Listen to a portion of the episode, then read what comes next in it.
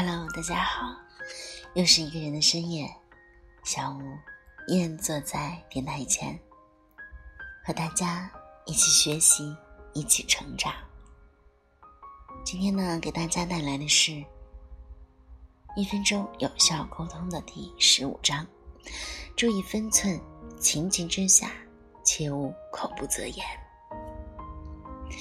害人的舌头比魔鬼还厉害。上帝仁慈为怀，特地在舌头外面筑起了一排牙齿，两片嘴唇，好让人们在开口讲话之前多加考虑。在说话之前，一定要考虑一下哪些话该说，哪些话不该说。如果口不择言，很有可能伤害到别人。有一个人请客，菜做好了，客人们也陆续开始来了。当菜都摆好之后，还有一个重要的客人没来，大家都饿坏了，肚子开始咕咕的叫起来。主人等得焦急，在地上踱来踱去，自言自语道：“哎，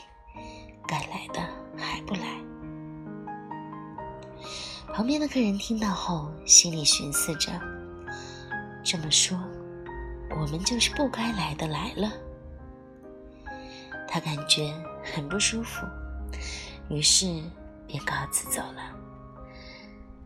主人怎么劝也劝不住，一着急就说道：“不该走的又走了。”另一位客人听了也不高兴了。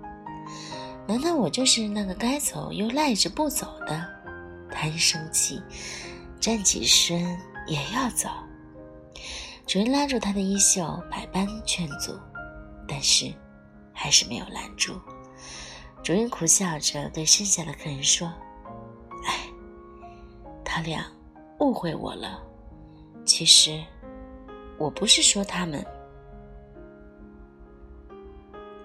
剩下的客人。你看看我，我看看你，心想，说的不是他们，那就是我们了。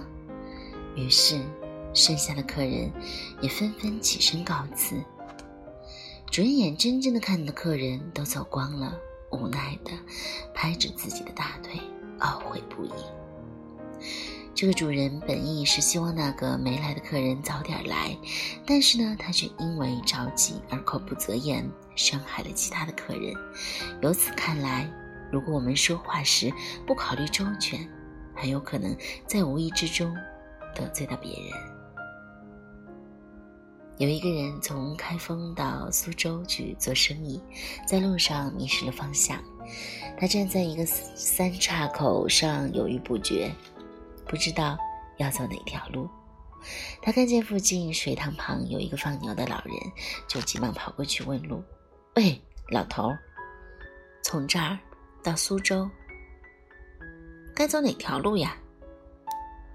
老人见这人说话这么没有礼貌，心里很不舒服，就说：“走中间那条路到苏州，还有六七千丈里的路。”那人听了，很奇怪的问：“哎，你们这个地方计算路程，怎么论账不论理呀？”老人说：“这地方一向都是讲理的，自从这里来了不讲理的人以后，就不再讲理了。”问路之人不懂得说话的分寸，伤害了别人，因此老人毫不客气的回敬了他。说话做事要讲究分寸，如果没有分寸，就会冲突，就会有是非，就会影响彼此的关系。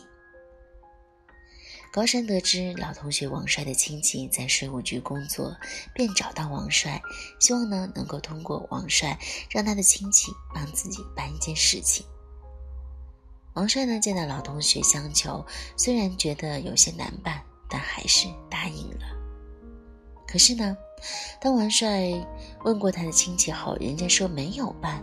王帅呢，便向高山说明了情况，但高山却不高兴了。你还能干什么？这么一件小事儿你都不帮忙。说罢，便转身走了，弄得王帅心里很不是滋味儿。本来他还想请另一个朋友，说不定能办成这事儿。但是看高山这样对自己，他也不再想帮他了。高山在求别人办事时不讲究分寸，意气用事，到最后吃亏的只能是自己。由此可见，说话讲究分寸是多么的重要。在日常的沟通中，我们要牢记以下的原则：维护别人的自尊。就是维护自己的自尊心，尽量说好话，恶言讽刺别人，终究要吃亏。说话要考虑别人的感受，不要想说什么就说什么，即使是事实，也不要全部说出来，免得伤害了别人。